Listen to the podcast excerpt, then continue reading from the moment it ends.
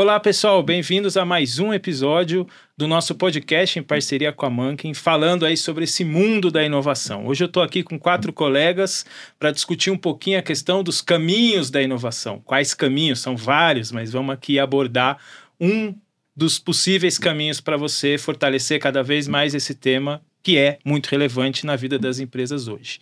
Para começar, acho que vale a pena aí todo mundo se apresentar. Fiquem à vontade. Olá, pessoal. Eu sou a Dani. É, bom, contando um pouco de mim, eu tô 13 anos trabalhando com inovação, então desde que eu começo, me conheço por gente como carreira, é, trabalhei em diferentes setores, diferentes formatos de inovação, então gestão de projetos de pesquisa e desenvolvimento, aceleradora de startups corporativa, até liderança de áreas de inovação aberta em multinacionais. Então é um prazer estar aqui, poder compartilhar um pouco, trocar com os colegas que estão aqui na, nessa, nesse episódio. Legal. Bom, prazer, eu sou Bernardo, tenho 20 anos aí já no, no rolê, os últimos cinco dedicados mais à parte de inovação aberta, é, trabalhando em multinacionais principalmente, é, com uma carreira bem diversa em em produto, em marketing, trade marketing, é, é, parte de consultoria também, e headhunter. Então, fiz um pouco de tudo e que acho que ajuda sempre a, a, a conectar né, pontinhos de maneira diferente. E tenho, acho que, muito orgulho desse, dessa trajetória pouco linear. Tive a oportunidade de morar fora e estou de volta aqui para ajudar a empurrar essa agenda dos rebeldes aqui. Muito bom. Oi, pessoal, eu sou o Marco Cesarino. É, também trabalho aí com gestão empresarial, transformação das organizações já há um certo tempo e através da inovação. Eu acho que o que nos une aqui é o trabalho através da inovação para impulsionar os negócios. Né? Então, estou no mercado aí há mais de 20 anos também, mais focado na indústria da aviação no Brasil e no mundo. E é um pouco sobre mim. A gente vai trocar aqui agora um pouco dessa, desses aprendizados. Boa. Bom, meu nome de novo é Alexandre, eu trabalho aí há mais de 20 anos com esse tema, trabalhei aí mais de 10 anos em ambientes de inovação, a questão de parques tecnológicos, empreendedorismo, inovação. E há dois anos entrei nesse desafio de empreender dentro das corporações. Era uma curiosidade que eu tinha, surgiu a oportunidade, depois do, do ambiente de inovação eu fui para uma startup, conheci um pouco como o Bernardo falou, né, as experiências diversas e tive o prazer aí de entrar e conhecer esse grupo aqui que com certeza a gente aprende muito a cada dia. Bom, vamos lá, gente. Caminhos da inovação, né? Existe aí uma receita de bolo, né? A gente vê aí muitos materiais, frameworks, gráficos, matrizes e etc. Então, para começar aqui, o pontapé inicial que eu queria tra trazer para nossa audiência é a questão e o tal do H1, H2 e H3, Marco? Conta para gente um pouquinho aí dessa definição. Eu acho que assim, é natural é, essa necessidade de definições e colocar ali é, alguns, alguns direcionadores, né? Acho que serve para a gente poder ter debates mais produtivos. E, e, o H1, H2, H3 é um dos modelos para que a gente possa categorizar, classificar as inovações, né? É, e, pro, e, propiciar esses debates, essas pautas. É, e também tentando evitar um pouco desse juízo de valor, né? O que é bom, o que é ruim, se é melhor ou pior. Na verdade, o framework é só para organizar o rolê, não é o, o, o né, a qualif, qualificando ali né, o, o, as inovações em si.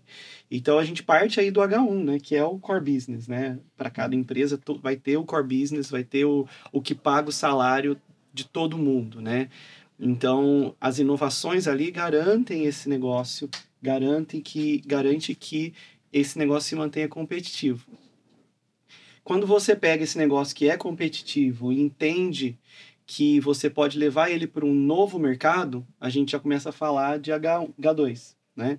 O H2 é essa expansão, então, para um novo mercado. Ou você que já tem um mercado, que já atua e sabe navegar em um mercado existente, você inova em um produto ou um serviço para aquele mercado que você tem influência e sabe navegar. Quando você mistura as duas coisas, seja um mercado com um mercado novo e um produto e serviço novo, é o que a gente fala do H3, né? O H3, então, ele traz essa a, a complexidade, vamos dizer assim, de desbravar mais é, variáveis. Então, basicamente, isso ajuda a dar uma organizada é, nas pautas. No fundo, é para isso que. E aí, obviamente, tem várias definições, né? Inovação é, incremental, disruptiva, radical. Eu não me apego muito, eu vou mais pelo princípio ali do que é desafio para a empresa, né? Eu acho que faz mais sentido a gente olhar dessa forma. E acho que Marco acaba direcionando para qual caminho da inovação, né, que a empresa deveria ou poderia né, seguir melhor. Então, pensando no H1, H2, H3, você também tem os formatos ali que pode fazer mais sentido quando a gente está falando de eficiência, está tá falando de mercados mais adjacentes ou algo muito disruptivo. Qual é o mix ideal para Qual empresa, é o mix? Né? Como você é o direcionador, né? Depois do como, né? Do é a estratégia para você pensar depois no plano tático ali de como você vai seguir. Mas até, né, na nossa prévia, nosso, nossas discussões antes do podcast, a gente foi polêmico, né, no sentido de não se apegar, né, o que é H1, H2, H3, principalmente entre H2 e H3. Acho que não tem é, receita de bolo, né? Acho que é algo que para cada empresa pode funcionar de uma forma diferente. Óbvio que tem os conceitos, né, serem seguidos, mas é algo que pode, pode ter ali nuances que zonas cinzentas ali que a gente não, não consegue cravar em pedra se aquilo é um H2, se aquilo é um H3. É um norte, né? É um norte pra gente. É o que a gente estava falando, né? A questão são caixinhas, né? Não quer dizer que o Marco trouxe aí, não é a fórmula mágica, não vai ter lá a Bíblia, o playbook exato que funciona para um, pode ser que não funcione para o outro. Essa é a graça até da coisa, né? Imagina se fosse todo mundo igual, todo mundo gostasse da mesma cor, do mesmo time de futebol e etc. Acho que esse que é a grande a grande parte bacana dessa questão, né? É, e aí esse ponto da Dani trazendo só um uhum. complemento, uhum.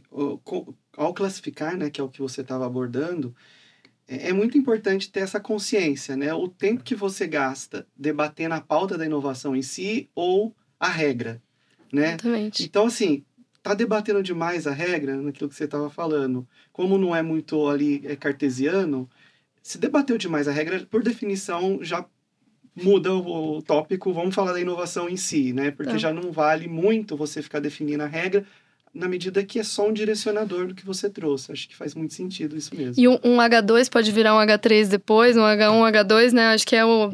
Enquanto você está experimentando, testando, você pode pivotar uma iniciativa que nasceu como H2 para algo que você descobriu que poderia ser mais transformacional, disruptivo e Exato. encontrar um novo modelo de negócio a partir daquelas discussões, né? Acho que é isso. Exato. Bernardo, eu queria trazer um pouco essa questão, de novo, né? Da receita de bolo. Aí dizem que, principalmente essas caixinhas que a gente está falando aqui, H1, H2, H3, é para você também monitorar o quanto de esforço você está colocando em cada uma dessas iniciativas, né? Dentro dessas caixinhas. Tem a fórmula ou a linha base, 70% H1, 20% H2 e 10% H3. Mas eu queria puxar um pouco dessa sua experiência de como que é um item, por exemplo, a disrupção do mercado é uma coisa muito relevante, então talvez se é um mercado que tem uma disrupção clara, você vai ter que colocar mais fichas num H3, por exemplo. Como que é isso dessas experiências que você viveu? É, não, legal. Acho que a, a, o ponto-chave é isso. É, é, muito pessoal e intransferível. Né? Então, sim, existem as receitas, os frames, os playbooks. Cuidado, dica do dia já para cuidado com os playbooks. Adaptem, modelem, né? ajustem. Realidades diferentes requerem né? Capacidades diferentes. Então, é, a gente falou muito do último podcast também, já vou fazer o merchan. A gente falou de processo e governança. Então, inovação não é o dia que você acorda e fala, tem uma eureka aqui, né, um momento ahá, e a partir de hoje a gente vai né, rumar como organização para lá. Então, principalmente no ambiente que a gente fala aqui das grandes corporações, você não muda a direção tão tão bruscamente quanto talvez num, né, num ambiente de uma startup, que você tem muito mais flexibilidade, muito mais controle é, é, do dia a dia. É, então, sim, chave é entender que é, essas dinâmicas têm que acontecer para o momento que a organização está, para o nível de engajamento que a alta liderança tem. Então, acho que a, né, o desafio é o, o quanto isso está de fato no coração, né? O quanto que é, os stakeholders chaves estão né, comprados com o que está sendo discutido ali na mesa. Né? E isso vai determinar a velocidade que a gente consegue avançar né, com os formatos que a gente chamar. Então, se é CVB, CVB, é, é, inovação aberta, semi-aberta, enfim, isso acho que é a estratégia da empresa que vai dizer. Então, uma multinacional né, uma típica multinacional, né, não querendo criar os rótulos aqui, mas a gente vai falar um pouco, né, das, talvez dos padrões. É, a parte de H3 normalmente não está nos países, né, nas afiliadas, ela está na casa matriz. Né? Então eles têm grupos olhando para isso. E não normalmente você não cria nessa competição essa duplicidade. Né? É, a não ser quando isso já está tão imbuído na estratégia que você tem isso né, mais descentralizado, enfim. É, já uma empresa nacional, de família, né, onde né, daqui saem realmente né, os produtos, as, a, o PD, né, esses provavelmente deveriam estar olhando com isso né, com mais carinho e atenção e foco e estar tá realmente mais no coração né, do que talvez né, um, um, country manager, um general manager que acaba sendo um, né, uma, uma, filial de distribuição de produtos, de serviços, de, né, é, do, do, do, que quer que seja que vem da, da casa matriz. É, o que eu sempre falo muito pro pessoal, né, é alinhamento com a estratégia, né? Você, acho que o pessoal da inovação tem que ter o planejamento estratégico, não questão debaixo do braço, porque às vezes jargão. pode ficar ruim, mas gente, se a corporação, se o transatlântico está querendo ir naquela direção, ok, somos né, inovadores, rebeldes, tal, mas a gente precisa do apoio, com certeza, da alta liderança. E a gente tem que ser um meio, né? Por meio da inovação, sendo aberta, fechada, semi-aberta, existem várias outras denominações tem que estar tá alinhado com a estratégia, né? Acho que isso é legal e o que a gente está falando aqui disso, de mercado, olhar para fora, olhar. E quando se faz um planejamento estratégico, tem um olhar 360 desse, né? Se imagina que foi feito e entendendo essa parte, né? Mas legal, então, né, entendemos aqui a questão, né, a questão de ter a classificação, entender seu esforço, aonde você vai colocar mais energia, mas e quais são as barreiras? Na visão de vocês? Porque a inovação é, eu gosto muito de falar que muitas vezes, né, gente, a gente inova no que a gente não gosta. Uhum. Porque se você está gostando, às vezes, se você gosta do restaurante daquele prato X, você não quer que ele invente, você quer que toda vez que você vá lá e a sua pizza esteja exatamente do jeito que você gosta. A gente muitas vezes entra na inovação porque é uma coisa que nos incomoda. Mas na visão de vocês, o que, que vocês acreditam nessa questão de as principais barreiras ou o que mais dói para que a gente consiga impulsionar projetos de inovação e entenda o impulsionar como priorizar também, né? Isso que a gente falou aí do planejamento estratégico é ter a prioridade lá dentro. Mas contem aí um pouquinho na experiência de vocês essa questão das barreiras aí. Acho que falando de barreiras, assim, né? É muito fácil cair no H1, né? Voltando aos horizontes, porque é a eficiência da empresa, é o que tá todo mundo lá resultado pagando. um pouco mais a curto prazo. Resultado curto, curto prazo, é o que vai garantir o bônus da galera, é o que, né? Tá todo mundo apagando incêndio ali. Então, é, é muito comum encontrar as áreas de negócio falando: não, não me venha falar de inovação agora. Espera que eu tenho resultado para entregar, eu tenho coisa para fazer que tá, tá viajando. Então, acho que o desafio é fazer com que as pessoas comecem a olhar para fora e para fora da sua até zona de conforto, coisas que elas desconhecem muitas vezes, para testar, experimentar, se abrir para, não, eu não sei tudo aqui dentro de casa, deixa eu ver quem que sabe e se a gente deveria estar tá explorando esse novo universo. Então acho que é fazer com que as pessoas ampliem um pouco esse horizonte e acho que a gente vai falar depois mais né, no, no, aqui sobre ambidestria, mas é, é meio esse olhar ambidestro mesmo, né? Tá aqui, mas olhando é, para fora também, para inovação um pouco mais longo prazo. Eu gosto dessa, desse conceito da vulnerabilidade intelectual, né? Então, realmente é, é de fato incorporar, porque hoje, né? É, e, vou trazer um rótulo de novo aqui, né? Mas quando a gente pensa na alta liderança, normalmente são executivos que foram treinados para ter todas as respostas, para dar as direções, para ter comando e controle, e a gente traz para dentro desse ambiente muita, muita incerteza, muita insegurança, né? Muito, talvez eu não saiba e tá tudo bem. Só que a gente está brigando com uma cultura que está estabelecida, às vezes, né, numa carreira de 30, 40 anos, de um executivo que tem que ser o teu, né, um, teu principal aliado, eles têm que estar ombro a ombro e, e costurado com ele. E, e, eu, pessoalmente, não vejo, na maioria, imensa maioria das vezes, não é uma, um tema de grana, que acaba rolando muito, né? Tipo, ah, mas não tem grana, não sei Normalmente não é essa a barreira, né? É, realmente priorização estratégica, uhum. né? E depois o que a gente acaba generalizando como cultura da inovação, que é o, né, o deployment disso, ou seja, legal. Então já estamos comprados, já sabemos que como corporação queremos ir para lá, isso está parte dos objetivos, parte da visão.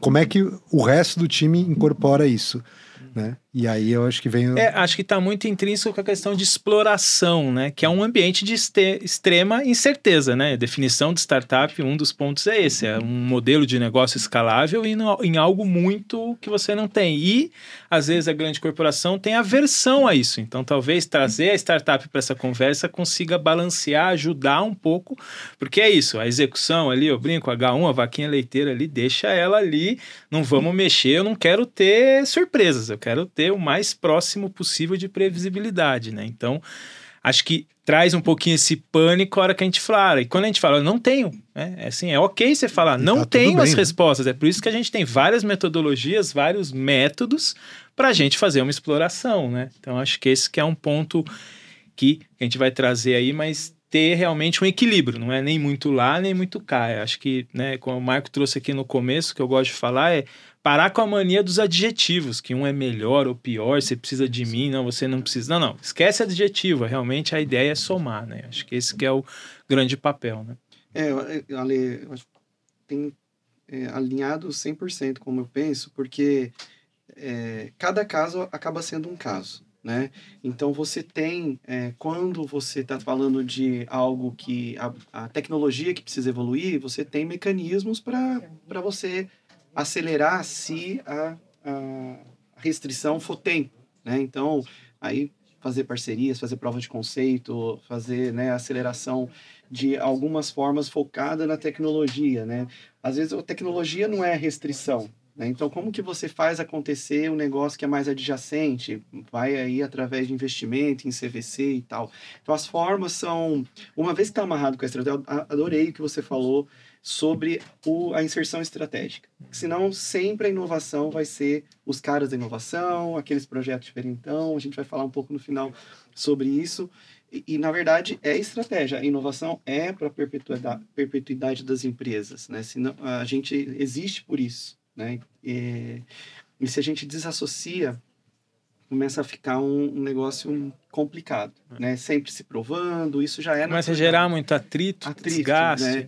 Então, os mecanismos são vários. Eu acho que, assim, tem aí é, ICTs, né? Que a gente se conecta, é, CVB para aceleração, criação aí é, dos novos negócios de uma forma mais é, fora ali do core business, adjacente, né? Então, tem a ver com tempo ou tem a ver com competência. Eu acho que a gente pode explorar um pouco isso aqui, né? Quando é tempo, quando é competência, né? quando é dinheiro também, porque uhum. realmente as, em algumas situações a gente precisa de fazer uma alavancagem, né? E, e tem mecanismo para alavancagem. Por que não usar os, os mecanismos de fomento, por exemplo, uhum. tal? Uhum. O que vocês têm para falar sobre sobre, sobre é, o, hoje no modelo que eu venho trabalhando hoje, na questão da plataforma de inovação, esse termo de subvenção está bem forte, não só também a condição da subvenção atual, a gente passou anos aí que estava mais seco essa fonte, hoje já está voltando a ter recurso aí, e outro também financiamentos, né? Então não só ficar na questão de subvenção, isso a gente tem trabalhado, eu tenho trabalhado nessa questão um pouquinho de financiamentos para a inovação, para sustentar e construir essa estrutura. Né? Eu acho que esse é um ponto que dá para ser trabalhado.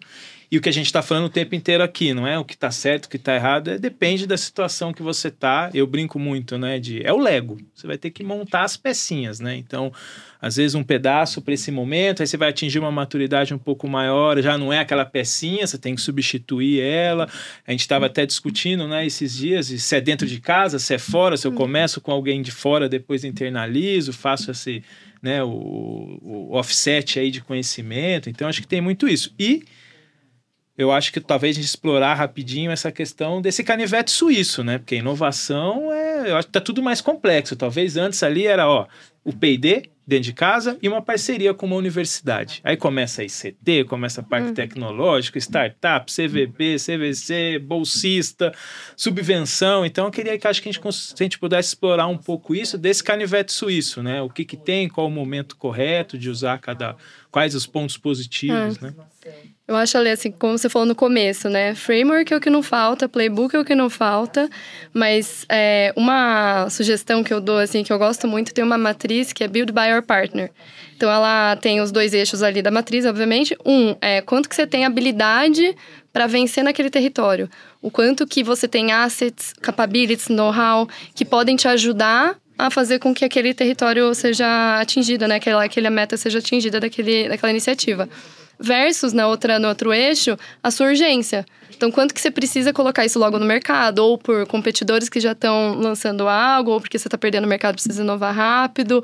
É, então, tem ali ah, vários critérios que podem compor nessa decisão, se você tem muita capability ou é, tem muita urgência. E esse, esse cross né, da, da, da matriz, ela pode te direcionar. Se você tem muita capability e pouca urgência, desenvolve dentro de casa, de repente até conecta com ICT, mas você tem mais tempo. Você vai desenvolvendo, você tem bastante conhecimento naquele tema.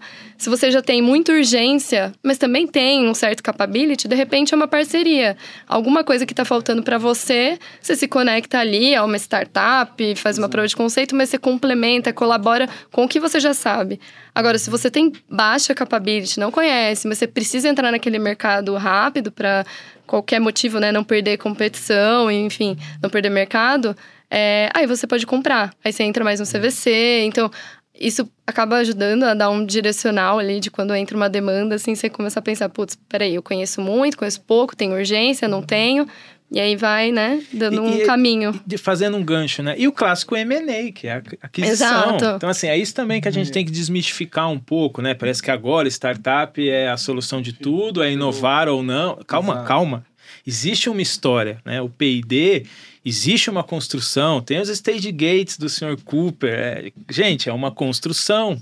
Lógico, né? Essa questão do mundo digital chacoalhou muita empresa, disrupções em vários segmentos. Mas assim, tem uma construção, né? E a que eu sempre também falo, a questão de não é uma, não é uma corrida de 100 metros é uma maratona. Né? Então, inovar dentro de uma corporação, eu falo que o sistema ele é desenhado para não ter coisas estranhas. Aí vem a inovação, é um corpo estranho. Qual é o que, que o sistema é treinado? Expurgar. né? O sistema de produção em escala, em uma linha de produção, é colocar o A mais o B e sair C. Ou seja, ela é toda desenhada. Aí vem organismos estranhos, ela vai ter. Então, eu falo assim, ó, gente, se tem essa a ideia de expurgar, o sistema é bem feito, porque ele está fazendo a função dele. Agora, vai de você ter essa, essa navegação que a gente falou de planejamento estratégico e principalmente o apoio, né? Acho que esse é um ponto que a gente está falando aqui que é importante. Eu brinco até que, é, às vezes, se, se na entrevista que você está fazendo para um cargo desse, eu falo assim, nossa, você pode me contar o planejamento estratégico para ver se é também o que eu imagino? Porque às vezes você vai com um desejo, não, eu vou entrar nessa empresa porque, nossa, eu quero mergulhar no mundo de relacionamento com startups. E pode ser que não esteja no planejamento deles. Né? Então, acho isso é um, trazendo talvez uma dica aí para o pessoal, é quando você tiver pesquisando uma vaga, na questão da entrevista, fazer perguntas também.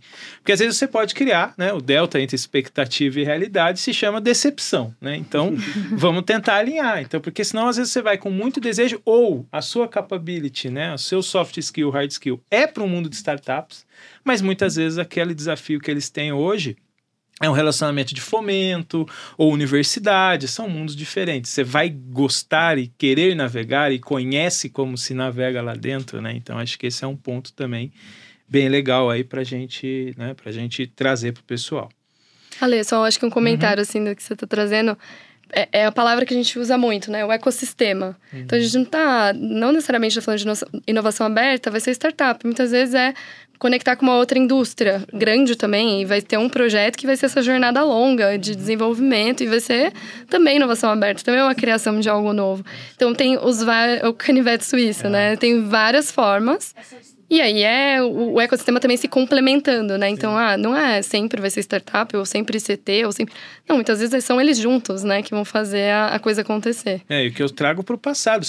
Inovação aberta existe, gente, há bastante tempo com as universidades. Elas prepararam os ICTs, os ICTs, Institutos de Ciência e Tecnologia, foram pensados em como transformar o conhecimento gerado das universidades para as empresas. Depois veio mecanismos como os parques tecnológicos, centros de inovação e etc. Então, assim, sempre existiu. É que agora está mais complexo, tem mais Mais atores. maturidade. você tem uma rede muito maior. Às vezes, né, na universidade você já sabia, né? qual, Olha, eu tenho três, quatro. Hoje não, né? Startup, fundo, são vários mecanismos. Então, fazer a gestão disso, você precisa ter a gestão. Virou um ecossistema. Talvez antes era mais um monossistema. Agora, realmente são muitos players, né? Tá cada É vez uma- complexo. é, eu acho que é isso mesmo, é, é, Ale. E o que eu tenho percebido é que a evolução acontece de todos os lados, né?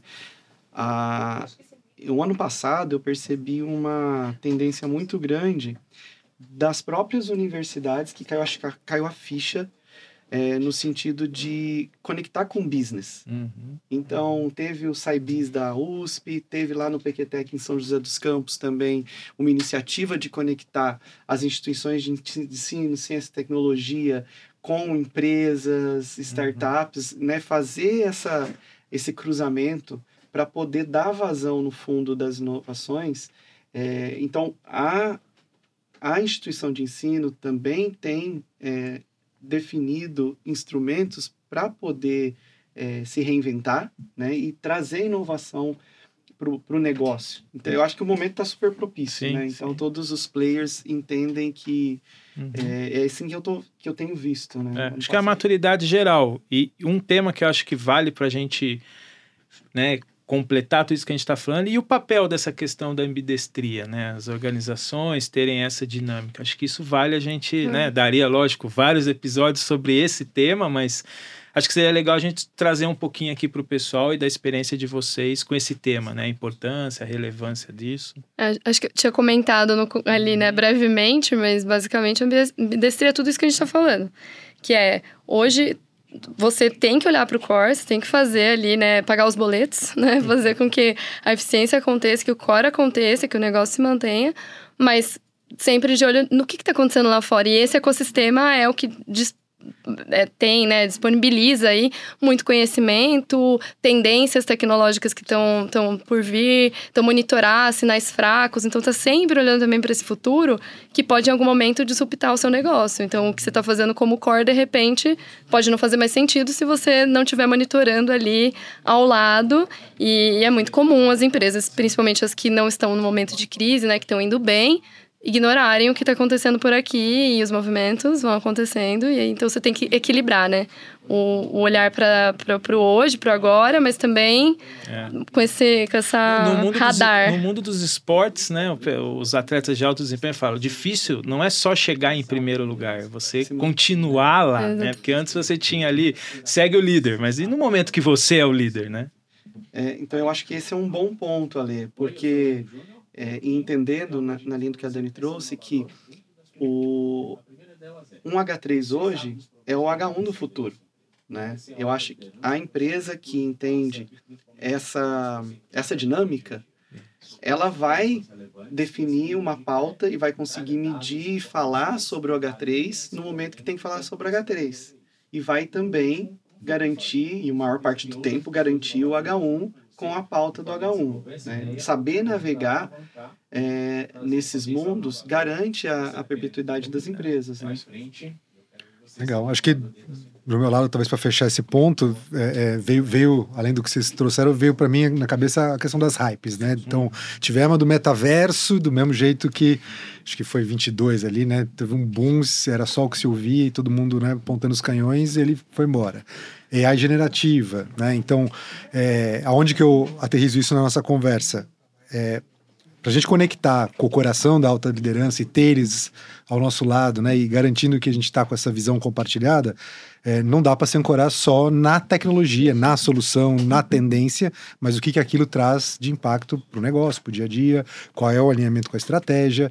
Então, é, ter essa perspicácia, né? Acho que é uma destreza organizacional de também saber escolher as brigas e os momentos onde você vai trazer né, que tipo de discussão. Então, não é a tecnologia ou a solução pela solução, mas que problema de verdade a gente quer resolver com aquilo, qual é o impacto que a gente espera. Então, é tangibilizar e não se apegar né, ao, a- a solução em si. É, porque muito que a gente está discutindo, ela é o meio, né? Assim, a gente quer chegar a um local, a inovação aberta e outros mecanismos, ela, ela, é um meio, assim como muitas vezes os empreendedores se apaixonam pelo meio, né? Pela tecnologia, mas não o problema que ele está resolvendo, né? Isso a gente escuta bastante aí no mundo do, do empreendedorismo com as startups porque ele tem aquela paixão pela tecnologia, pelo produto, pelo serviço, mas você tem que estar tá olhando muito mais essa questão de qual problema você vai resolver. Uhum. E aí, para a gente fechar, fazer umas considerações finais, acho que se a gente pudesse abordar a questão, trazer curtinho aí um pouco de mitos e realidades um pouco sobre essa questão da ambidestria, como é que vocês acham e aí a gente faz aqui esse fechamento. Eu posso começar. Começa, Vamos lá. Começa. Tá? Primeiro mito: uma startup não é uma versão pequena de uma corporação. E uma corporação não é a versão grande de uma startup. Então, assim, esse é um mito que eu já ouvi em alguns é, estudos que eu fiz e achei bem legal essa visão. E é importante saber. Então, não é que um substitui o outro, de novo, acho que é questão dos adjetivos, não é que um é melhor ou pior. Eu acho que cada um tem a função, é o Lego, montar as pecinhas e entender quais pecinhas são as pecinhas corretas para aquilo de novo, para onde você quer chegar. O meio, né? Tudo isso é muito mais meio do que fim. É, nessa linha do meio aí, amarrando com o resultado, que a gente trouxe bastante aqui para a pauta, né? Que tem que estar tá amarrado com o resultado. É, eu acho que um outro mito também, a gente sempre, quem nunca, né? A gente pensando é, nos nossos próprios aprendizados dentro das organizações. Testamos já de tudo, aposto que se a gente pedir exemplo aqui, vai vir, virão vários exemplos, né? É, a inovação não é a sala colorida, não são os puffs no, na, na, né, nos workshops, não é aquele. É, post-it, post-it. Post a, vida, é a vida de novela, né? A vida de novela. Isso é, isso é tudo é meio. Né? Eu acho que também é importante pontuar, eu acredito que a gente mesmo é, traz algumas, alguns holofotes que não são os holofotes corretos é, quando a gente está nesse processo de convencimento, tentando fazer acontecer, impulsionar, mas a gente tem que ter essa consciência, né? Sair um pouco desse mito, porque senão a gente sempre vai ficar é, rotulado, desvinculado da questão do resultado, aí chega no, no meio do, do, do workshop e aí, mas vamos trabalhar então? Eu, eu penso que essa, é, esse mito ele é uma armadilha que a gente tem que ficar atento sempre. É a história, nunca fale para um professor, né, com o que, que ele trabalha, né? professor, e aí, o que, que você trabalha? Né? É verdade. nunca faça isso, que seu nome vai estar na listinha na hora que ele for dar nota lá. Professor, você só dá aula ou você trabalha? Isso é. Genial. Não, para mim eu fico com, é, acho que o mito de que a inovação é inimiga do P&D, né? É, para mim ainda é uma discussão né, recente, porque. É, é, por um lado, né, a galera que defende o ponto, né, fala, não, porque é um atestado da incompetência do P&D de desenvolver o que é, né... A inovação aberta sofre muito isso, imagino, né, é atestar, né, né? isso é um bom, é, belo ponto. Exato, e... Boa polêmica. Exato. Boa polêmica. Vamos, vamos, já pronto, já temos o próximo. Já temos o próximo tema. É. E, então, eu não sei, para mim, né, isso é uma, isso é uma é uma falácia dentro das grandes corporações, principalmente, onde já tem processos super estabelecidos para um para outro, são complementares e, e, e, se poderiam de fato se beneficiar né, muito de um lado e de outro. Então isso acho que muita resistência, né? Totalmente é isso, porque eu acho que o mindset ainda está preso naquele, né, na cultura do P&D puro, enfim, da, né, da onde a gente está acostumado organizacionalmente a, a tratar. Então é, acho que muitas das barreiras que a gente enxerga vêm daí, né? É, acho que vocês falaram basicamente tudo, né, dos mitos que a gente, a gente passa aí com inovação aberta, mas acho que um também importante é, é justamente inovação aberta não dá resultado, é só exploração, e aí tá conectado com o que a gente tava falando, como você estava falando, né, Marco, de puff rosa e colorido e post-it. É, tudo é medido, né? A gente tem processos, a gente tem formas de fazer a governança, é, então indicadores, indicadores para tudo. Podem ser mais intangíveis ali, que a gente está falando mais de cultura, mas vai, vai ter como medir. Você tem como criar esses KPIs e, e ir acompanhando e, e você que logicamente não são e não devem ser os mesmos da linha de produção, porque Totalmente. são ambientes, são resultados, são projetos diferentes, né? Então acho que esse é um ponto bem relevante, porque às vezes quer pegar aquele modelo vencedor, né, da linha de produção, ou P&D clássico, que ele também teve, né, como eu falei, tudo tem história, gente. Uhum. Então, ele teve, com certeza, muitos anos de se provar, hoje tem já uma, uma robustez, mas com certeza passou por esse amadurecimento também, né. É, acho que já rolou isso num episódio sobre, é. né, a gente falando sobre KPIs e métricas, acho que vale a pena dar uma sim, sim. aí, galera. Mas fechando com o nome do, do episódio, assim, né? Caminhos da Inovação. Pessoal, Caminhos da Inovação tá cheio de obstáculos, né? Não cheio. é uma estrada asfaltada. Não é uma... Não, Curvas não. sinuosas pela não frente. Tem avisando, não tem placa. Acho que isso resume bem essa conversa. Muito bom. Eu, eu faço, eu, eu gosto assim, né? Como você falou, não é um como a gente está trazendo aqui, não é uma estrada asfaltada, é uma duna de areia, ou seja, você está subindo, você não imagina o que tem do outro lado. E não tem Waze. Não tem Waze, bater um vento, aquela duna some, ou Com que você vários animais para meio do caminho, vai, podemos, vai. né? temos que desviar. Não só matar os polêmica. leões, mas é, isso é polêmico. Não que, só que matar os leões, esses, é, é. não só matar Outro os leões. Outro episódio só para isso, só para isso. Bom, gente, sem palavras, acho que foi ficaria aqui com certeza muito mais tempo. É muito bacana poder dividir com pessoas que. O grande divã, né? Que tem ali muitas vezes os mesmos desafios. Então, assim, gente, fiquem ligados, acompanhem aí os próximos episódios, siga os episódios, tem muito conteúdo e, logicamente, todo mundo aqui está nas redes sociais. Sente, fiquem à vontade em nos conectar, com certeza conversar, um bom papo. Todo mundo aqui está muito aberto. Mais uma vez, brigadão e valeu. Obrigada, gente. Isso aí, pessoal. Até a próxima.